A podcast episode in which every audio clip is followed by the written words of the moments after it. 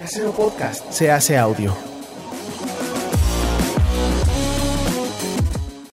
¿Qué onda? Hoy vamos a tener a Obed Calixto.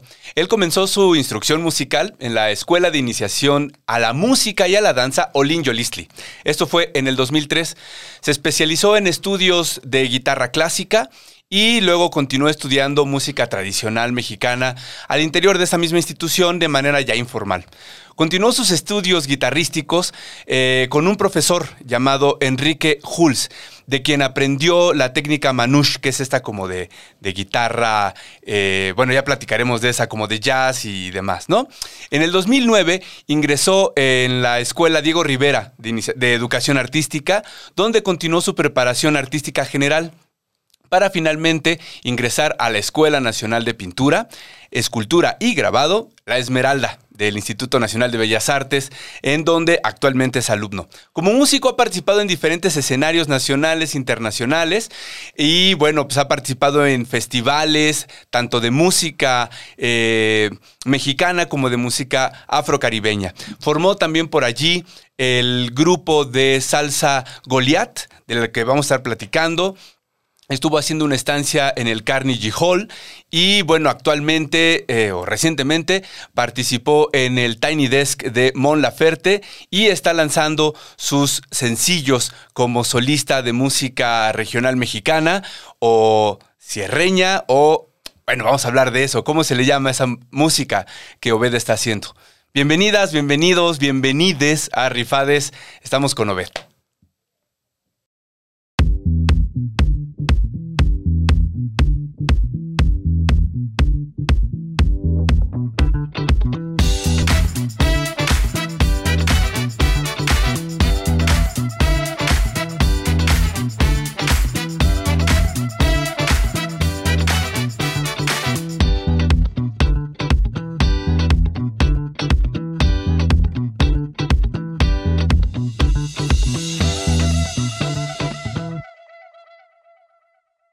¿Qué onda, David? ¿Cómo tal? andas? Muy bien, Everest. Pues contento en realidad de poder compartir contigo mesa y charla. Eh, creo que ya nos la debíamos desde hace tiempo además, entonces muy, muy contento de estar por acá. Sí, esto, la neta, empezó porque platicamos alguna vez y a mí se me ocurrió que estaría padre tener un podcast en el que pudiéramos platicar de diferentes rolas, de diferentes insumos culturales en general, no solo música, y ver cómo se van cruzando, ¿no? Y bueno, pues afortunadamente he tenido el chance de armar esto este, pues, en una muy buena colaboración con Casero Podcast y este y pues está jalando chido. Y me está dando mucho gusto platicar con gente como tú que se dedica a la creatividad, al arte en general. Y voy encontrando cruces que no me esperaba, ¿no? Este, entre ellos, pues primero contigo, los cruces como más naturales son la música, pero creo que por ahí también tienes otros temas que te han estado nutriendo que no solamente son musicales. Claro. Pero vamos a entrarle por la música y por tu biografía. Este, o sea, tú empezaste a estudiar música en la Olin Yolistli. Para quien no sepa, acá en México pues es una escuela eh, de iniciación artística muy potente al sur de la Ciudad de México. Este, ¿por qué entraste allí o qué onda? Pues en realidad como que comenzó a surgir, eh, no sé, como a los siete, seis años, como la necesidad, eh, sobre todo como por músicos que me inspiraban, de buscar un sitio en el cual pudiera yo aprender. Como que tenía yo el jale de, de ser guitarrista. A los siete años, ¿quién te inspiraba, güey? ¿Chabelo? No, O sea, ¿qué onda? Los siete años, ¿quiénes son tus inspiraciones? Pues estaba yo muy clavado sobre todo con la música de los Beatles, como que me, Ah. me clavé mucho hacía muy temprana edad, entonces yo me pasaba escuchando esa- esas rolas así día y noche. güey. ¿Quién era tu favorito? ¿El- eras- ¿Eres John o Paul Tim? No, yo soy Paul Tim, la verdad. O sea, lo descubrí mucho después, ¿eh? Ajá, Debo ajá. decir, porque al principio pues me gustaba mucho más John. Pero ahora ya soy mucho más Paul Tim. Y, este, y la verdad como que mm, a partir de eso fue que comenzó a nacer en mí como la necesidad de aprenderlo, ¿no? Este, y digamos que la opción, también porque yo soy de la Ciudad de México, de esa parte sureña de la cual hablas, pues fue la más inmediata, la Olin, ¿no?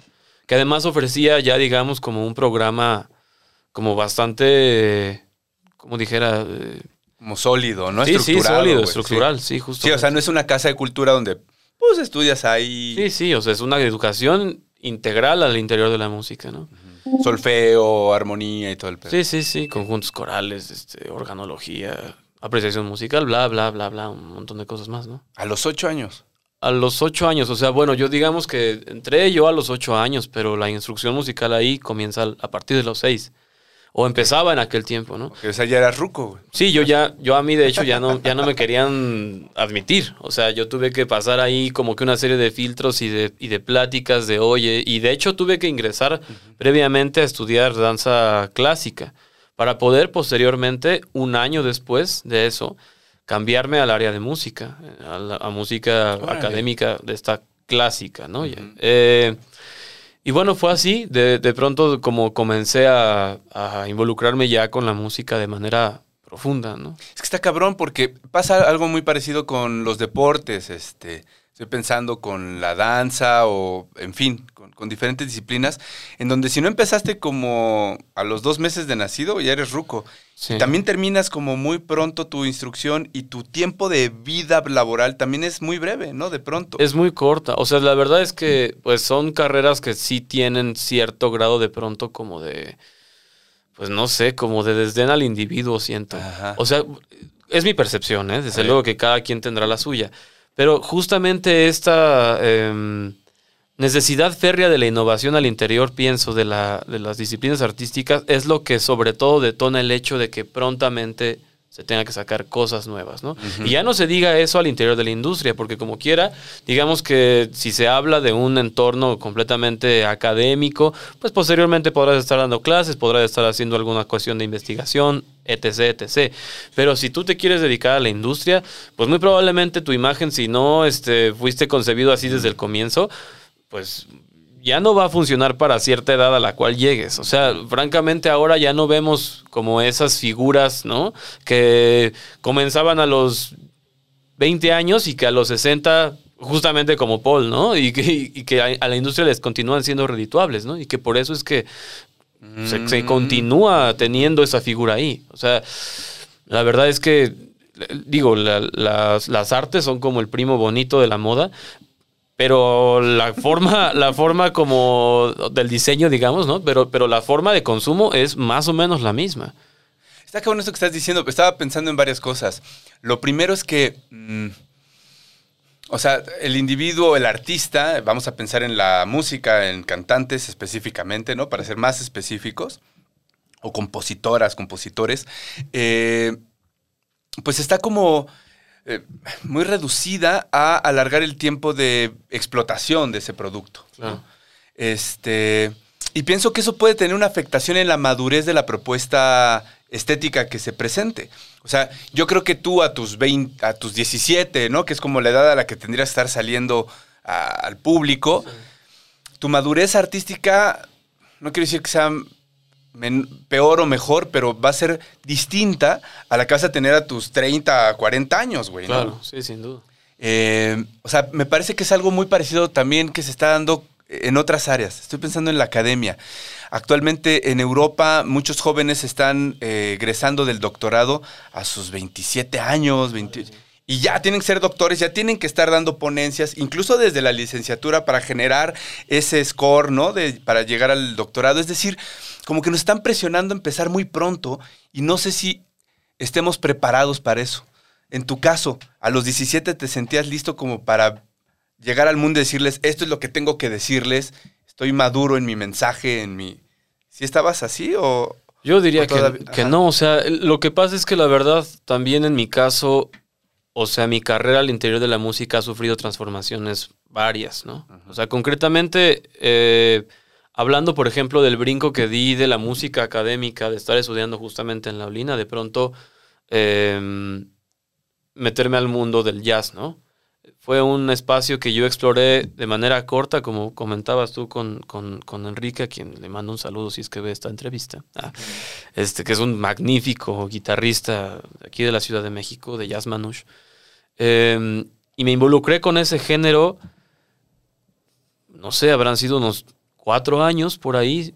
Y posteriormente algo sucedió, me quedé sin chamba y, y comencé con la música afrocaribeña, ¿no? Me permite hacer un paréntesis. Claro. La música, la guitarra manouche o la, eh, la música en general manouche, podríamos identificarla como un tipo de jazz que se relaciona con músicos como Django Reinhardt para tener ahí la referencia, para que ustedes le busquen y vean qué onda con este cuate y muchos otros, ¿no? Sí, sí, muchos otros. Ahora hay muchos intérpretes también súper buenos.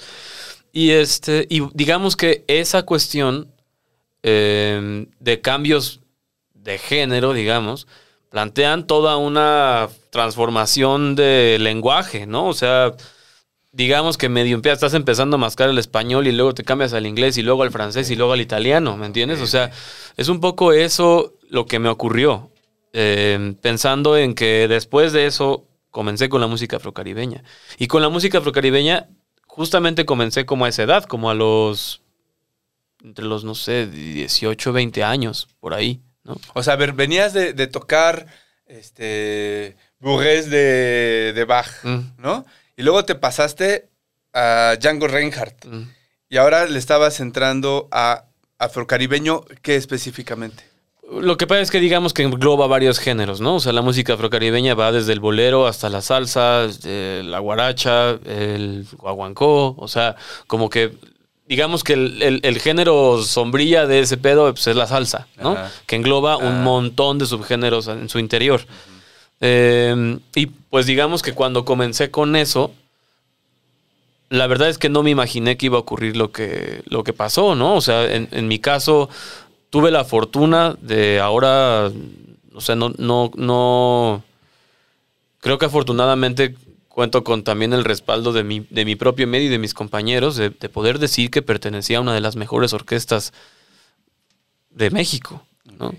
Y que cuando terminó el proyecto, eh, fue más bien porque ya todos estábamos buscando, eh, pues qué sé yo, como situaciones distintas. ¿Te refieres a la orquesta Goliath? Goliath, Ok. sí, sí. Eh, disfruté mucho la estancia ahí, aprendí muchísimo. Y también fue como el primer entorno en el cual me, me involucré con la producción y con la generación de temas. Y con hacer música para cine, por ejemplo, que también lo he hecho más con eso, con la música afrocaribeña. Eh, ya he trabajado con, con- varios productores y, directores. Entonces, como que fue un, un acercamiento a un espacio de la música que yo no sabía que existía, ¿no? Sobre todo en, en cuestión de producción, de arreglo y de composición. Eh, entonces ya para cuando comenzó la pandemia y yo comencé como a hacer mi pedo, ya no fue como plantearme nuevamente el rollo de cómo lo voy a hacer, ¿no? Sino más bien ya tenía una ruta trazada y más bien me puse a escribir. Y fue así como ahora estoy involucrado más bien con la música regional mexicana y tradicional mexicana porque, porque mis dos proyectos base en este momento son por un lado Los Descarados, que es un trío de son huasteco eh, que tengo actualmente con dos compañeros fantásticos, Navaina Aguilar al violín y Ricardo Basilio en la guitarra, eh, en la quinta. Y, y el mío, que es de solista, ¿no? Y, con el cual estoy como aventando mis primeras propuestas alrededor de la música sierreña, eh, pero pensada a partir de la visión de un capitalino, ¿no? O sea, como que no puedo hablar tanto de cosas que, que no conozca, ¿no? O que no estén en mi entorno porque me suena medio, qué sé yo, como insensato. Sí. Entonces, lo abordo a partir de esa perspectiva y bueno, en eso andamos por ahora. Ok, aquí salen un montón de temas que quiero platicar y estoy tratando de ordenar por cuál empezamos.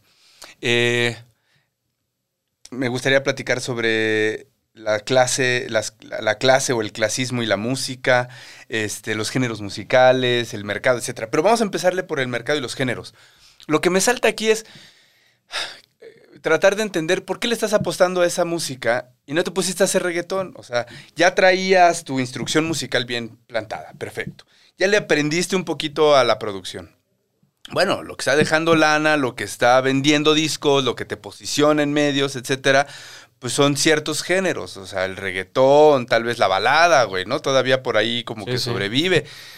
Entonces, ¿por qué chingados te metes a tocar salsa y luego a hacer este son huasteco y todo este desmadre? O sea, ¿por qué apostarle esos géneros que cualquiera pensaría, pues son de mi abuelita, güey? O sea, o sea, que estás resucitando cosas muertas, o sea, ¿qué pedo? Bueno, eso es algo que, qué sé yo, o sea, ha formado parte de mi, de mi situación, incluso personal, ¿no? Eh, como que yo sí tengo un pedo de anacronía, pues ahí como, pues no sé, que siempre me, siempre me agarra, güey, ¿no? Y por más que yo digo, no, ya voy a ser innovador, la verga, siempre, siempre me retacha, ¿no? Esa onda. Sin ti no Sí, sí, sí, sí, sí, yo, con- ya. yo con eso soy feliz, güey, ¿no? Pero lo que ocurre, o sea, fue un, un, una- un poco azaroso al comienzo. Eh, pero lo que sí me quedó muy claro después de involucrarme con la, con la música afrocaribeña es que ya no quería hacer nada que me sonara ni tantito eurocéntrico, güey, ¿no? O sea, yo dije, academia, no, por favor, nunca más. Why not? Porque no, no, no reverbera en mí. No, no, no me siento cómodo tampoco con ello. Órale. ¿no? O sea, creo que eh, cuando me involucré con la música Manouche particularmente, como que yo sentía una reticencia, incluso como medio familiar, porque tengo ahí como unos antecedentes como de Medio Oriente, y yo dije como, ah, es la forma en la cual yo puedo como enlazar esos dos mundos, ¿no? Tanto la música de pronto occidental, esta situación del jazz, la improvisación, que siempre me llamó la atención, y por otro lado esto que siempre está como ahí presente, como una especie de veladura, ¿no? Alrededor del género. Pero cuando descubrí la música afrocaribeña y todo lo que conformaba, digamos, alrededor de estas eh, concepciones ya como conceptuales alrededor del Gran Caribe, por ejemplo, o el Caribe urbano que establece Rondón, o estar, eh, digamos, como eh, metido también en, en la teoría, no solamente involucrándome en la ejecución, sino en la parte interna, digamos, en la investigación del género. De hecho, mi, mi tesis de, de la que estoy presentando ahora en La Esmeralda va de eso, va de la música afrocaribeña y su papel como eh, conformador de la, de la identidad del capitalino de la Ciudad de México. Eh, cuando empecé a involucrarme con eso, me hizo todo el sentido del mundo. Mm. Decir como, claro, es que este es el sitio del cual vengo. O sea, puedo no ser eh, puertorriqueño, puedo no ser eh, venezolano, cubano, eh, o haber nacido en Nueva York en los 70s. Sin embargo, para mí la, la música afrocaribeña sí posee todas las características de un género que me, que me vio crecer, ¿no?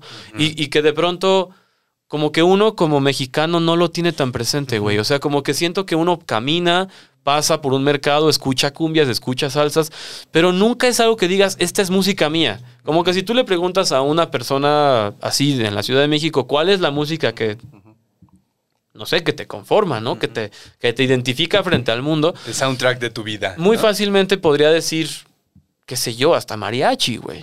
Siendo que pues esa madre ni es de acá, ¿no? Sí, o sí. También pensar en, a, a México como una especie de África, ¿no? Así de que todos son iguales, todos Ajá, son negros. ajá. O sea, es, es un poco lo que pasa aquí en México también, pensando en que la identidad del mexicano, el mismo mexicano la conceptualiza como algo uniforme, ¿no? Gracias, Porfirio Díaz.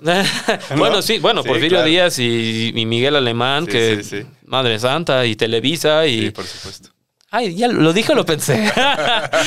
Eso es otra cosa súper importante, cabrón. O sea, siento que los artistas muchas veces no sabemos establecer nuestras posturas políticas. Mm. Y eso fue lo que yo encontré precisamente con estos géneros. O sea, la música tradicional, ejecutarla, investigarla, abrazarla, es una postura política actualmente. También. Claro, porque estás haciendo una labor etnomusical de difusión y cuando dijiste no eurocentrista, pues por supuesto, también política. Sí, y sí. no política solamente de partidos políticos, sino de, de ideología profunda, ¿no? Sí, justo. Estoy pensando en Rubén Blades, ¿no? En Willy Colón. Eh, ¿Qué te identifica políticamente con ellos? Luego platicamos de lo, re- regresamos a lo, a lo sonoro. Sí. Políticamente, ¿por qué te parece que ellos están resonando diferente y te parecen mucho más afines? Yo creo que sobre todo el hecho de que en la actualidad podemos continuar escuchando los temas, particularmente de Willy y de Rubén, como temas actuales, güey.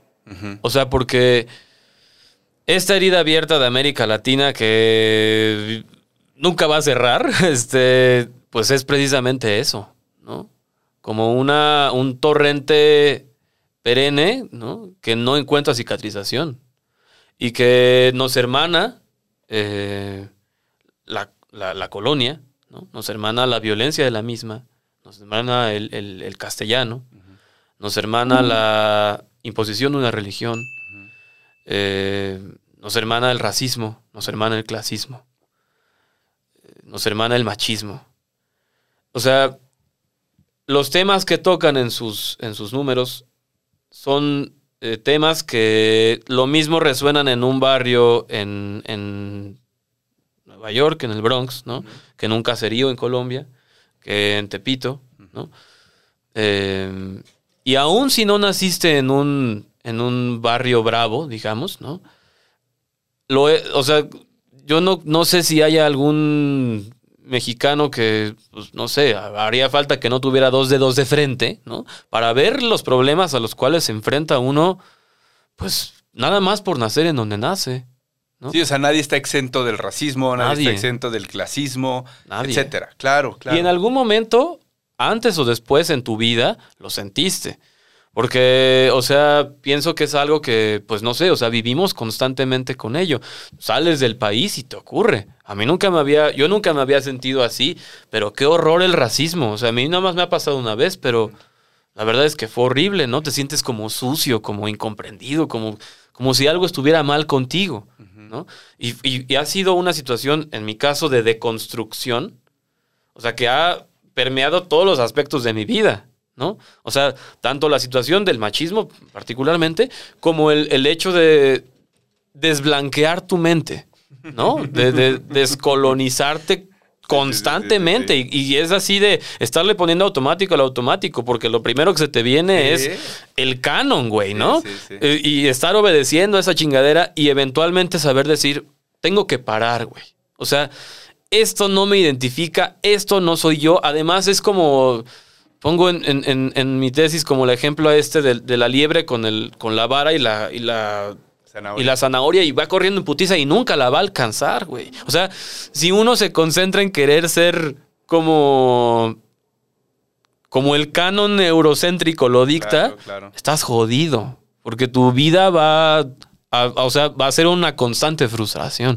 Ahorita me has, me has estado haciendo pensar en una generación de, de jazzistas de los años 70, eh, de donde después de haber tenido a Lou Armstrong y estas superfigurotas, vino una generación ya sí estudiada en universidad, este, eh, que tuvo acceso no solamente a la música, a la notación y demás, sino también a unos planteamientos políticos, sociales distintos a los de la generación precedente.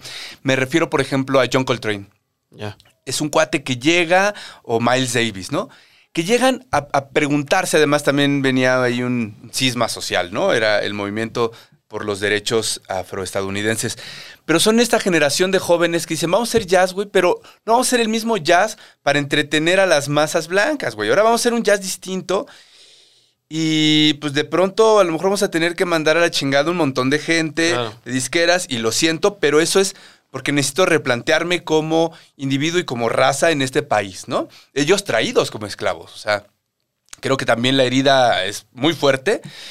Bueno, Eh, que, que- que es algo que además lo tenemos todos. O sea, como que siempre se identifica esta situación de la tercera raíz. raíz, ajá. Tremenda mierda y falacia esa, ¿eh? O sea, es algo que justamente también deviene de un pensamiento occidental. O sea, la necesidad férrea de hacer más peninsular al mexicano, tan peninsular como se pueda, ¿no? O sea, llegó el español y te ayudó a salir de la pinche pobredumbre y del Ajá, pantano en el que vivías, pero, o sea, no se identifica que en realidad eh, somos mucho más negros que peninsulares. O sea, para cuando había pasado un siglo de la colonia, aquí había más negros que españoles, güey, ¿no? Pero, pero justamente el mexicano no se identifica como eso. O el este mito fantástico que se teje alrededor de, de la llegada de Quetzalcoatl, ¿no? Ajá. Como que los, los, los mexicas cuando ven llegar al, al español barbado, Ah, a ese lo identificaban. Otro pinche mito de la conquista horrible, güey, ¿no? O sea, en realidad, uno ve los códices, por ejemplo, y en los, códigos, en los códices el 90% de las apariciones de Quetzalcoatl está representado con el color negro. La representación de, de- de los rituales, eh, digamos, religiosos al interior de la, de la cultura mexica, eran cuando ya ves que justamente entraban como en una onda de personificación del, dios. Bueno, pues entre esas características que tenía que adoptar el individuo era pintarse de negro. No confundieron a los peninsulares con Quetzalcóatl.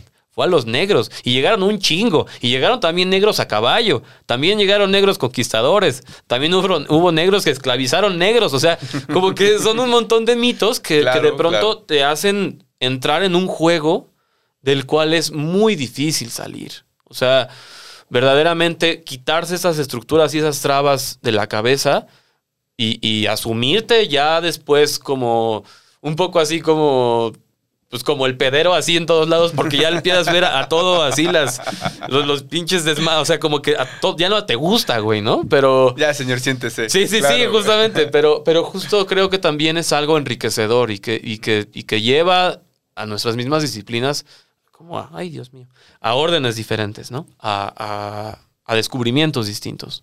Totalmente. Y estaba pensando en estos descubrimientos y propuestas de, de- de los jazzistas de aquel tiempo, que empezaron a hacer un jazz, por ejemplo, que le llamaban el, el hard bop, ¿no? Sí. Que era un, un- un bop, pero mucho más endurecido, más ríspido, que buscaba la disonancia y que a través de eso eh, trataba de decir eh, no a un discurso histórico colonizador y bueno, ok, los vamos a aceptar, intégrense, son la mano de obra, no hay bronca. Eh, vayan al ejército y a lo mejor los reconocemos, todo este rollo. Eh, Tú ves ese mismo, esa misma crítica, esa misma postura dentro de la música que estuviste cantando eh, con Goliat. O sea, también eh, la pregunta es, ¿también a partir de tu propuesta musical estás haciendo esa crítica? Esa era la pretensión, esa fue la pretensión, ¿no? O Por el simple hecho de hacerla, ¿había algo en ella que en especial que la hiciera diferente? Yo creo que sobre todo el hecho de que nos concentrábamos en, en la ejecución de esto llamado salsa dura o salsa Ajá. brava, ¿no? Que es el género, digamos, en, su, en sus comienzos, como a partir de los 70s, Ok. justamente. Y que es más bien como música protesta, eh, acompañada por géneros afrocaribeños. O sea, pero se habla de las mismas situaciones, ¿no? Se habla de las mismas problemáticas, se habla de, se habla de, de problemas sociales, se habla de racismo, ¿no? O sea, entonces sí, claro, o sea, como que nos hacía eco, ¿no? En ese momento. Y lo que hacíamos también a la hora de, de- de- de componer, de arreglar, estaba, digamos, influido por esas circunstancias. Eran rolas originales entonces. Algunas de ellas sí. La mayoría eran covers, pero nos empezamos a involucrar ya con, con música original a partir de eso también. Está padre porque también esto conecta otra vez con Rubén Blades. Me acuerdo de algunas de las canciones que, que más me gustan de él. Son las más trágicas, ¿no? Como a- Adán García y otras por el estilo. Que me parecen fabulosas porque es un lamento social, es una, un retrato, una denuncia. Pero al mismo tiempo estás bailando y estás Claro. gozándolo. O sea, Claro. e- está padre esta ambivalencia latinoamericana que no por estar haciendo eso pues, te tienes que sentar y ponerte triste, ¿no? O sea, Sí. podemos seguir la fiesta sin dejar de ser conscientes, ¿no? O sea, Claro. como esa cosa pasa muy interesante. Y hablando de esto de los géneros, este, ¿cómo está la cosa de la venta y el mercado de estos géneros que estás haciendo? La salsa se vende, la salsa se produce en México, hay una, hay disqueras, hay gente comprando esa música y descargándola, o pasa esto con el son, con las canciones que estás haciendo. ¿Qué onda el mercado? ¿Cómo está? De la verga. o sea, es que la música de, la música de salsa en, en México eh, es consumida de manera muy, digamos, como superficial. No, no lo culpo, o sea, pues es así, ¿no? Pero la verdad es que el público no busca propuesta. El público, lo primero que está buscando es que tú le eches este qué sé yo, talento de TV y la rebelión para que bailen. Lo cual no está mal, pero si tú presentas de pronto una propuesta de orquesta, una propuesta de instrumentación, este, qué sé yo, cosas que intentas meterle, lo primero que hay, desde luego, es natural, es una reticencia. ¿no? Así de que, "Eh, no sé, como que ¿Y tú de dónde eres? A nosotros, por ejemplo, ese era el gran, de pronto, meollo, ¿no? Así de que Ah. éramos demasiado fresas para el barrio y demasiado barrio para los fresas. ¿no? Ok. Entonces como que no, pues siempre estabas ahí un poco en medio, ¿no? De, y no sabías cómo acceder a ninguno de los dos sitios porque no perteneces a ninguno de los dos. Ok. Entonces, eh, en México, desde luego que se hace salsa, hay orquestas que lo están haciendo, hay orquestas que lo están intentando, hay proyectos muy buenos. No nada más de salseros nuevos, también hay salseros ya de tradición que, que presentan cosas, pero tristemente la verdad es que no son propuestas que encuentren eco a gran escala, ¿no? Las conocemos las personas que consumimos esa música, los que gustamos de bailar y escuchar, pero de ahí en fuera la verdad no es como que trasciendan. Es de ¿entiendes? nicho. Es, es muy de nicho. Ahora con la música que estoy haciendo, eh, también fue algo de mis, de mis búsquedas, ¿no? O sea, como decir, bueno, o sea, sé bien que estar haciendo música que generalmente se produce en el extranjero, le hace salsa, música académica, clásica, este, o, eh, o jazz manouche, pues siempre me voy a encontrar con el impedimento de que no es la música que hagan como generalmente personas de mi identidad. En mi país no se consume tanto. Y bueno, yo qué chingados voy a hacer con eso, ¿no? Claro. O sea, pues más bien, si, si le tengo tanto amor a ese pedo, ¿por qué no buscarlo? Entonces como que fue cuando me comencé a involucrar con el regional mexicano ahora, eh, que también digamos que es, un, es una forma de llamar a la música... A una diversidad, Sí, a una sí. diversidad muy amplia, o sea, Sí. pero bueno, o sea, es el, es el nombre que ocupa la industria y, y, pues es el, el mainstream, ¿no? Así se, así se le pone, así se le presenta. Y, y- y con la música tradicional, y particularmente el, el caso del son huasteco, afortunadamente puedo decir que en este momento goza de buena salud. Ah, mira. ajá. Porque además se consume en los seis estados de la Huasteca. Hay un séptimo estado ahí como el, el puro pedacito eh, occidental, perdón, oriental de, de Guanajuato. Pero también es música que se consume en Colima. Hay gente que también la consume en Tlaxcala. O sea, como que es, es música que sí está como, como en constante cambio. Muy de nicho también porque es gente, o sea, como que lo consumimos las mismas personas, pero como al ser de tantos estados, eso hace que, que haya como, como un circuito, vamos, ¿no? ¿Y si hay más apertura de escuchar rolas nuevas? Yo creo que hay mucha más, sí. Sobre todo también porque el- el- la, la música huasteca no es como la música jarocha.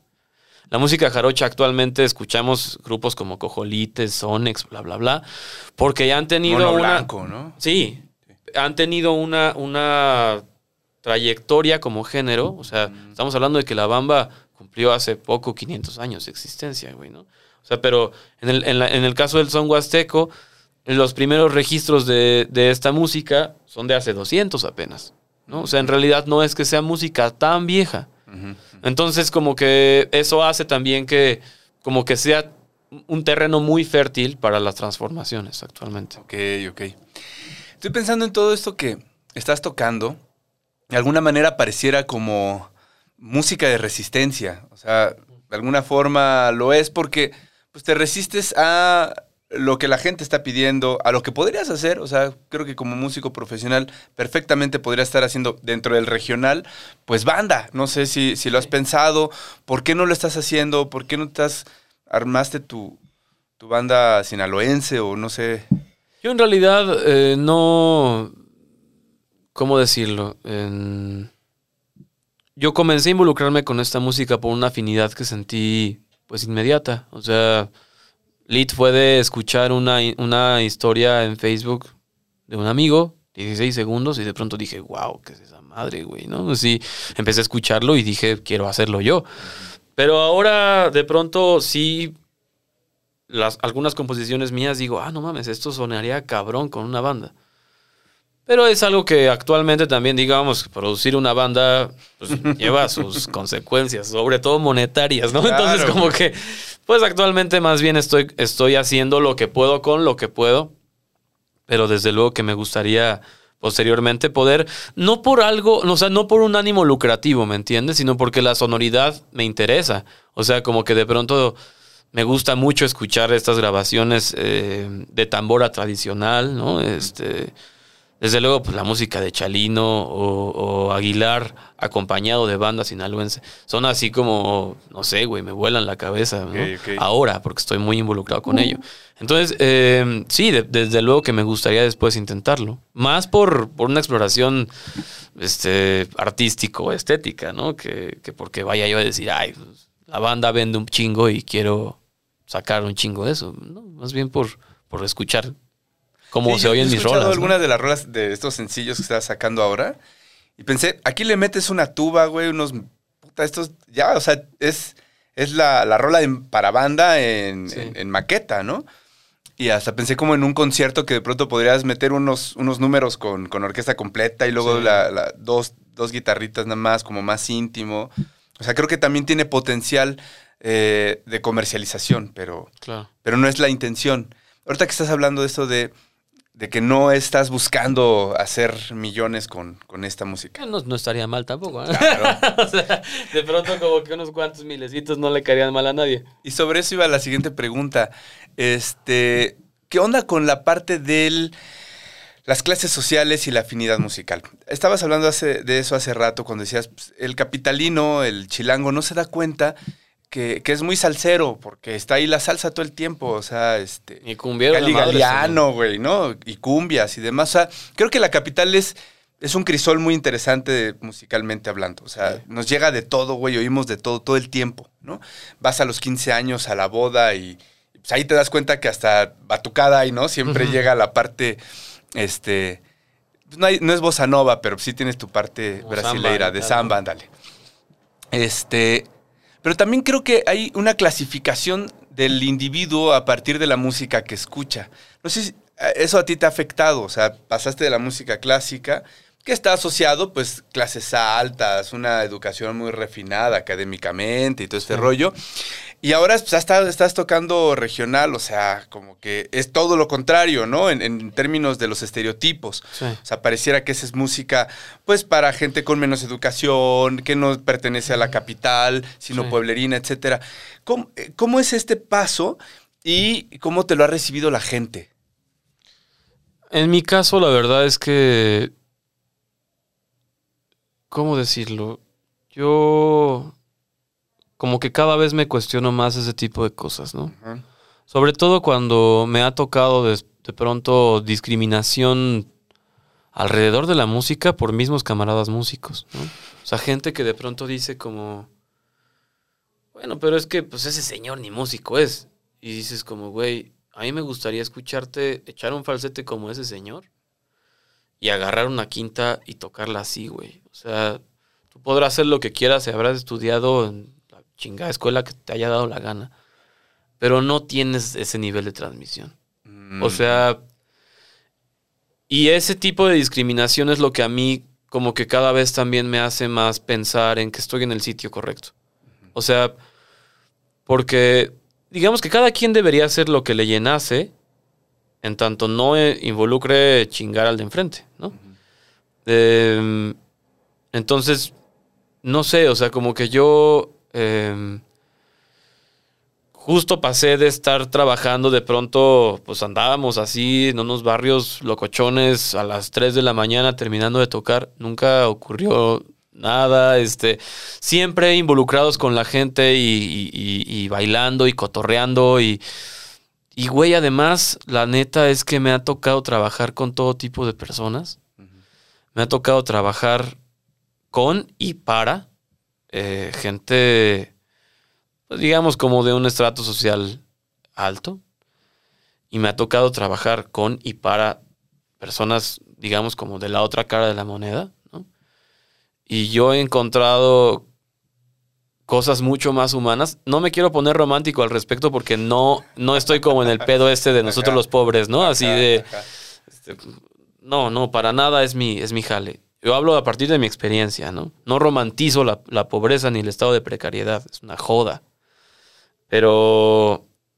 Pero yo, o sea, en mi, en mi devenir musical y, y- y- qué sé yo, este, profesional, he encontrado cosas mucho más humanas y más eh, de compartir en esos otros sitios donde la gente te da lo que tiene, güey. ¿No? O sea, no mames, te abren las puertas de su casa, este, te invitan a comer, al rato eres parte de la familia, este, y eso me ha pasado en, en muchos sitios, o sea, no en uno ni dos, en, en muchos lugares. Y a veces he ido a, troja- a tra- trabajar en casas así, súper popofonas, o con gente de que el europeo, mi, mi, mi. Y son las pinches ratas más culeras, más, o sea, o sea, te tratan mal, güey, ¿no? Como que te ven así de, ¿y a poco sí? O sea, es como de pendejo, ¿no? O sea, dame chance de trabajar y te va a caer el hocico. Ya después te tratan muy bien, ¿no? Pero de comienzo tienes tú que estar, con, o sea, a huevo poniendo un estado de, de dignificar tu trabajo. Algo que no tendría que ser necesario. Y es lo mismo con la música. O sea, la música no tendría uno que estar empecinado en dignificarla. No porque toques un género u otro. O sea, ningún género, absolutamente ninguno, carece de complejidad. O sea, a veces ahora también me ha tocado de pronto de camaradas músicos escuchar lo mismo con el reggaetón. Yo, yo soy muy clavado, me gusta mucho el reggaetón. Y yo me he enfrentado de pronto por mismas situaciones de producción a tener enfrente una máquina y a ver, güey, hazte un beat, ¿no? Ujú. No mames, es facilísimo. Kun, ka, kun, ka. Sí, hazlo. Es decir, pura pendejada y vulgaridad. Hazlo. O sea, y ten el éxito que tienen esos güeyes. Y enfréntate a una industria que, que está caminando todo el tiempo y que desecha así. Y, enfréntate a un nivel de producción contra grandes disqueras, ¿no? A ver si es tan fácil, güey. O sea, es que nada es sencillo bien hecho. O sea, no sé, tú puedes hacerte un huevo revuelto, ¿no? Pero no va a ser igual que un pinche huevo benedictino, así, la, la- la vuelta y el vinagre. Y... No, no, no, no, espérate, no es lo mismo, güey, ¿no? Entonces, como que siento que justamente alrededor de eso es que versa eh, la complejidad también de pensamiento del, del escucha y del productor. ¿De dónde viene esa calificación, esa, ese demérito de ciertos géneros? Eh, ahora dices desde los músicos, pero también desde la crítica, desde los que hacen crítica, desde la gente que clasifica las canciones para meterlas en la radio, etcétera. ¿De dónde viene esa, ese escalafón, ¿no? En donde cierta música está acá arriba y cierta música está acá abajo. ¿A qué se debe, según tú? Híjole, es que ese es un problema muy complejo, pienso. O sea, ahorita estoy pensando, por ejemplo, en esas clasificaciones que hacía Bordio, ¿no? En los cuales la alta cultura era la que llevaba la punta de lanza, eventualmente iba como derramándose y poco a poco llegando hasta la baja. Este se iba como innovando, siempre como como a gatas, ¿no? Y estos cabrones van en putiza corriendo y tú vas ahí como que no. Y porque los otros sí estudiaron, los Ajá, otros fueron a claro. la universidad, los otros... Pero la verdad es que es una clasificación eurocentrista otra vez. No lo había pensado sino hasta ahorita que estamos conversándolo, pero es que, o sea, yo no podría decir, por ejemplo, que la particularidad, por ejemplo, de la, de la música de son no ha avanzado. Y no es una música que venga precisamente de la alta cultura. Tienen, tiene sus dinámicas de avance, ¿no? Tiene sus dinámicas de crecimiento, tiene sus dinámicas de repercusión social. Pero, o sea, creo que el problema de esto es situar a um, todo lo académico, ¿no? O sea, todo el peso de lo académico y hegemonizar de pronto ese tipo de estándares a, a- a toda la música o a, o a todo conocimiento humano, a toda área humana.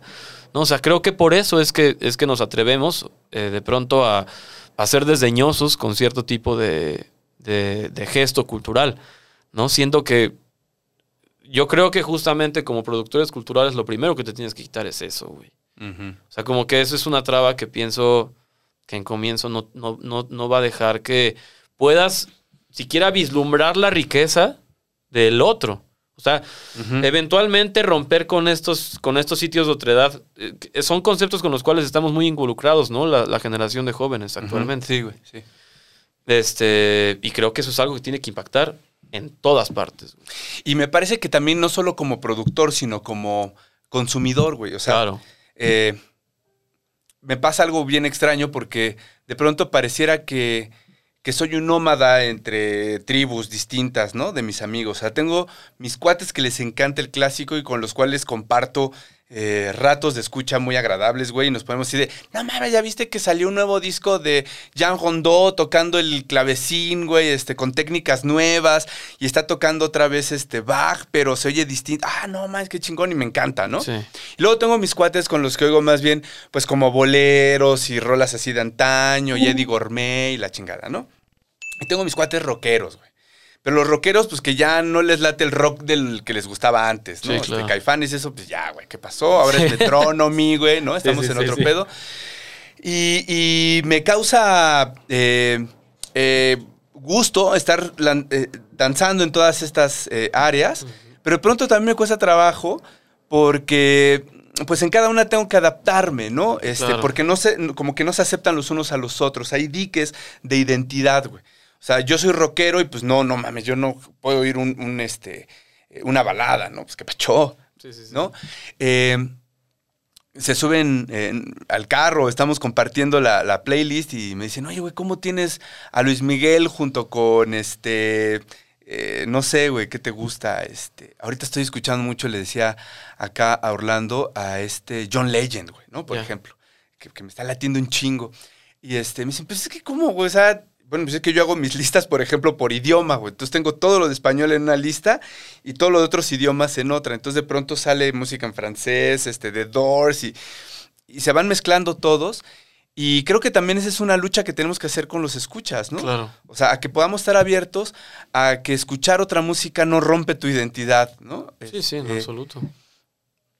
y quiero pasar un poquito a otro tema medio brusco, pero es sobre el tema de la creatividad y de escuchar y de abrirse. ¿Cómo compones una rola? Este, ¿Cuántos churros te metes antes de...? Este, Es, es como esas preguntas, ¿no? Que a mí, no sé si te pasa, pero es... Este, ¿Vas a hacer algo, a escribir o a componer? Fúmate lo que quieras, pero que quede bonito. O sea, Sí, sí, sí. pareciera que uno crea a partir de, de estar alterado. Fíjate que, mm, o sea, voy a hablar sin mamadas al respecto, ¿no? O sea, yo no recomiendo en lo absoluto el uso de estupefacientes. ¿Por qué? Pues, digamos que el principal problema es que no logres controlarlos posteriormente. Ah, ok, ok. No, o sea, no está mal, pero eventualmente pueden empezar a causarte problemas, ¿no? Este, yo, y tampoco, o sea, así como no lo apoyo, ¿no? Porque no le diría a alguien, métete esto, ¿no? Pues, cada quien se mete lo que quiera, ¿no? Este, pero tampoco lo satanizo en lo absoluto. Yo consumo. Este, el particular caso de la marihuana, tampoco romantizo el consumo de sustancias, pero yo particularmente no comencé a escribir, sino hasta que comencé a drogarme, Ok, ¿no? O sea, ok. No es, a lo mejor no está muy bien decirlo, pero pues es así la forma ¿Y lo en haces la mientras estás drogado? No, ¿Por qué? no tengo un método. O sea, a lo mejor estoy drogado y, y- y- y escribo. Puedo estar caminando y de pronto se me ocurre alguna idea. Camino acá, por ejemplo, y me pongo a grabar algo, un fragmento en mi celular. O se me ocurre una idea y la escribo en el, en el, en el blog de notas. Este, puedo estar hasta el culo de borracho y se me ocurre una canción y empiezo a escribirla. O, o puedo, de- o a veces me pasa que me despierto con ideas ya en la cabeza y, la, o sea, y, y me paro a imputiza a hacerlas en la guitarra, ¿no? A pasarlas, a transcribirlas.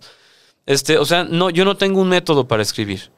Este, tampoco podría decirte que primero escribo letra y después música o viceversa.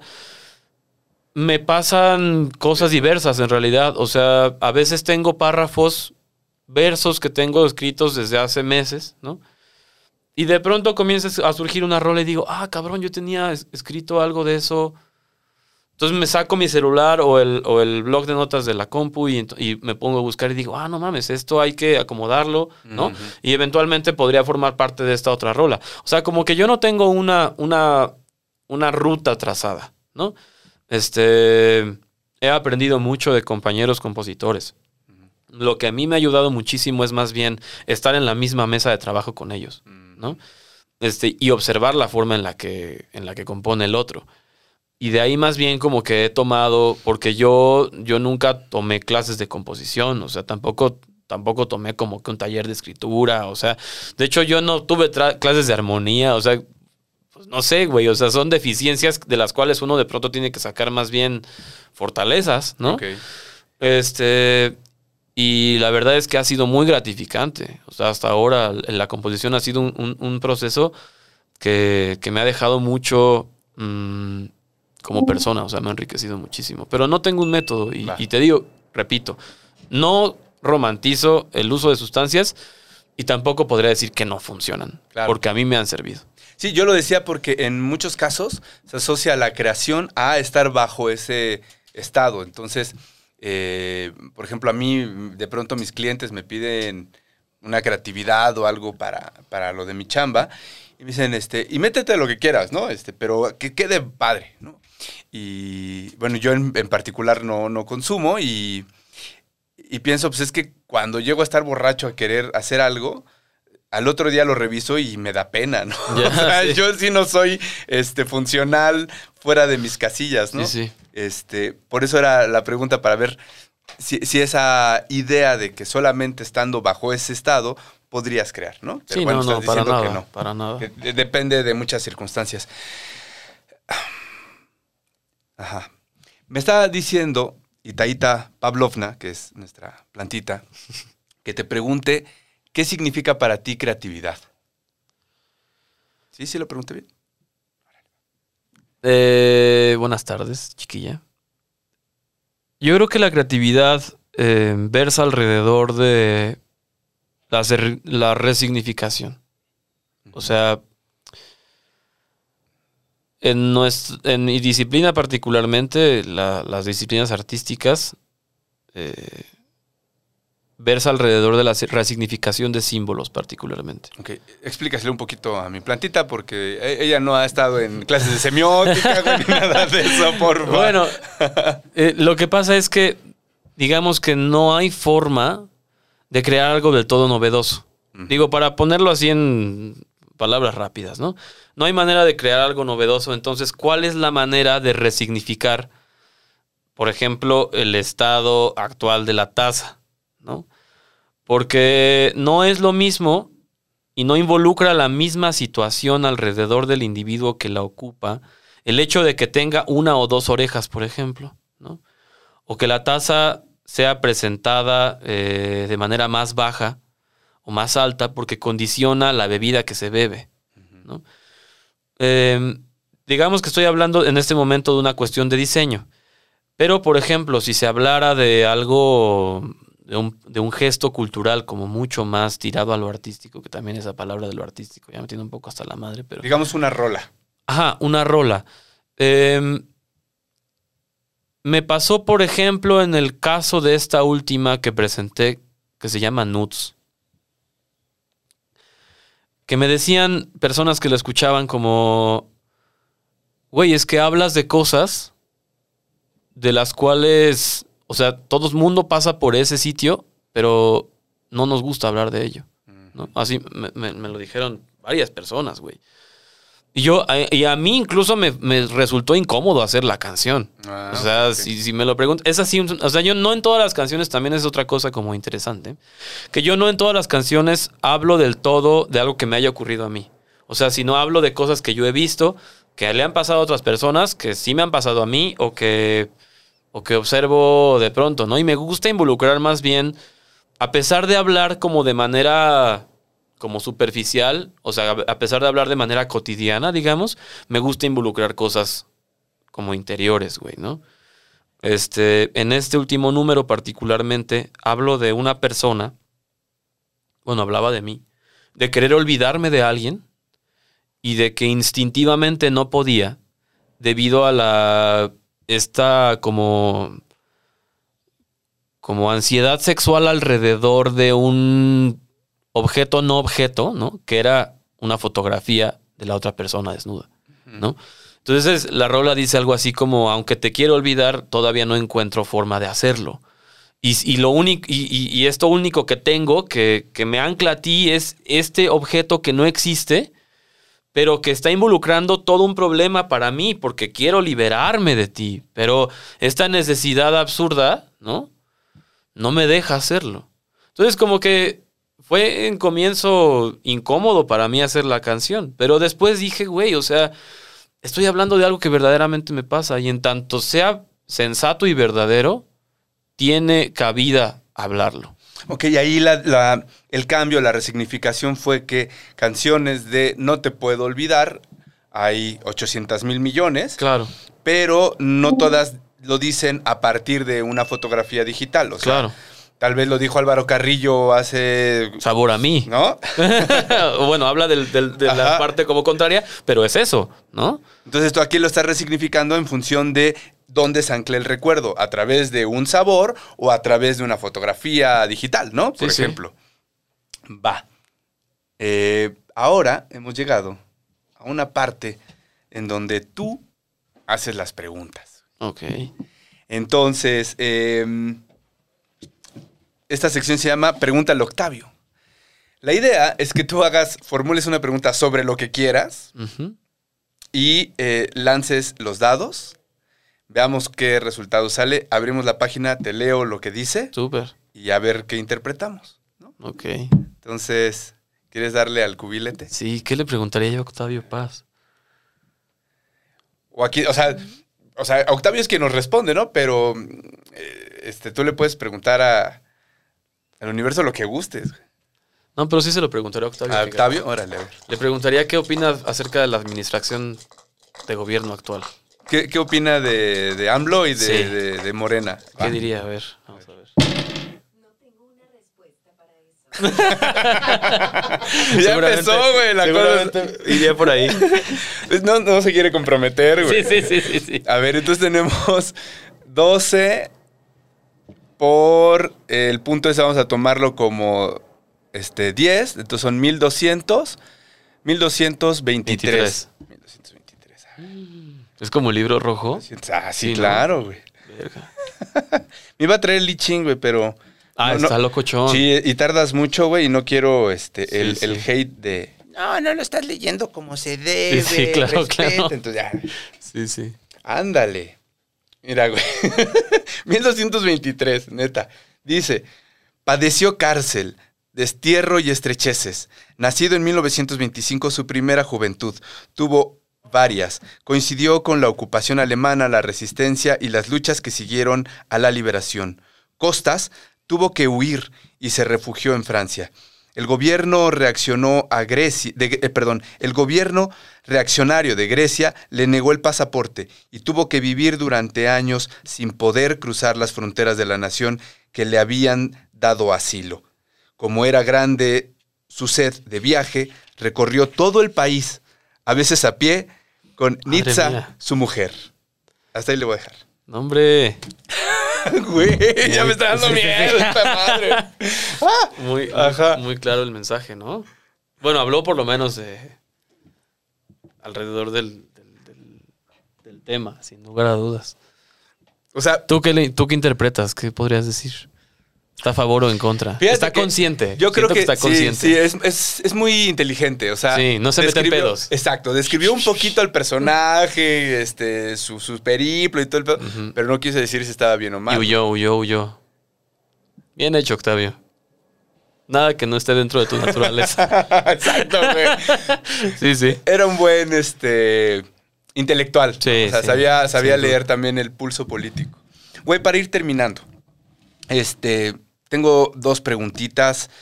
Am, la primera es, si tú pudieras eh, viajar en el tiempo y hablarle a Lobed de 10, 15 años, ¿qué le dirías? ¿Qué recomendación le darías? Porque es muy probable que sean las personas que nos están viendo. Ya. Lo primero que yo le diría sería, mm, no confíes del todo en lo que deseas. O sea, desea con cuidado. Porque los deseos vienen de un instinto muy profundo, el cual vale la pena cuestionarse, porque nunca sabes hacia dónde te pueden llevar. Entonces, en algún momento, así como te pueden encumbrar, ¿no? Te pueden llevar a unos sitios fantásticos, increíbles, por este, esta aspiración constante, también te pueden llevar a lugares muy profundos, de, de- de- muy negros, pues. Entonces, pensaría en eso, pensaría en decirle eso. Ten cuidado. Por último, este, ¿cómo le haces para lidiar, combatir, ensalzar, es decir, convivir con tu ego como artista o como músico? Eh, Fíjate que es una cosa en la que estoy muy clavado últimamente. O sea, creo que uno padece en general, pero hablando de mí, padezco de soberbia constante. Es, es este estado del cual hablaba yo hace ratito contigo, ¿no? De, de escuchar más al otro, de ser más consciente de lo que está diciendo, de ser más consciente de lo que piensa, de lo que siente, de lo que hace y por qué es que lo hace.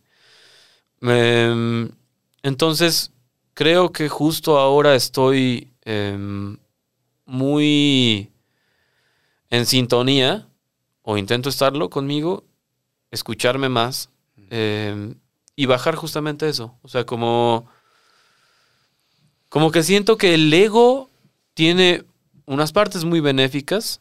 Sin él no podríamos existir en este estado-tiempo, ¿no? Em, pero creo que es al ser de pronto como una un aprendizaje que, que- que te llega de manera muy pueril, como que es de este pinche infante que caprichoso, ¿no? Que, que te trae en putiza y que, y que quiere que hagas las cosas a huevo y que desea imponer y que y que creo que antes de decir como, como desdeñarlo es más bien como abrazarlo, consolarlo y decirle, güey, todo está bien. No, no, no hagas más de lo que de lo que nos sirve a ambos. ¿no? Te amo, me amas, somos parte de una misma conformación personal, ¿no? Em, pero intentemos llevar nuestra vida más tranquila. Entonces, creo que como que alrededor de eso ha ido como mis últimos meses de pensar en que, en que el ego es algo que funciona, que sirve, pero que hay que tener cuidado también en la, en la forma en la cual se escucha. Entonces, eso sería. Gracias. Bueno, pues a Obed lo van a poder encontrar en redes sociales como Arroba Obed Calixto, casi en todas. Estoy en TikTok, estoy en Instagram, Facebook y Twitter. Ok, ahí también van a poder ver. Y en Spotify. Y en Spotify. Ok. Eh, ahí lo van a poder ver también en el Tiny Desk, eh, que estábamos. Ya no hubo chance de platicar de él, pero bueno, pues, ustedes lo pueden disfrutar. Allí está tocando diferentes cuerdas, la guitarra, el Jarana. jarana y el otro, ¿cómo se llama? Pues una guitarra de 12 cuerdas, le, le llaman docerola. Ok. Ahí con, con la Mon Laferte. Entonces, este. Y pues mucha música de él. Eh, tal vez pronto vean más propuestas musicales muy diversas. Gracias, Obed. Muchas gracias, Everest. Eh, pues como vimos, lo que nos platica Obed es que la música tiene, eh, además del potencial de comunicación emotiva, de la conexión cultural, pues también un discurso político. Y creo que eso es importante tenerlo en cuenta. Que cualquiera que sea nuestra creación, en cualquier arte, ciencia o cualquier disciplina, siempre está también enmarcada dentro de una política determinada, de una visión sobre la vida. Y creo que Obed nos está dando una lección de que regresar a esas músicas antiguas, no solamente regresar a nuestra memoria, sino replantearnos quiénes somos en términos políticos y culturales aquí en Latinoamérica. Eh, esto fue Rifades, me dio mucho gusto que nos acompañes y nos vemos pronto para seguir con más conversaciones. Chao.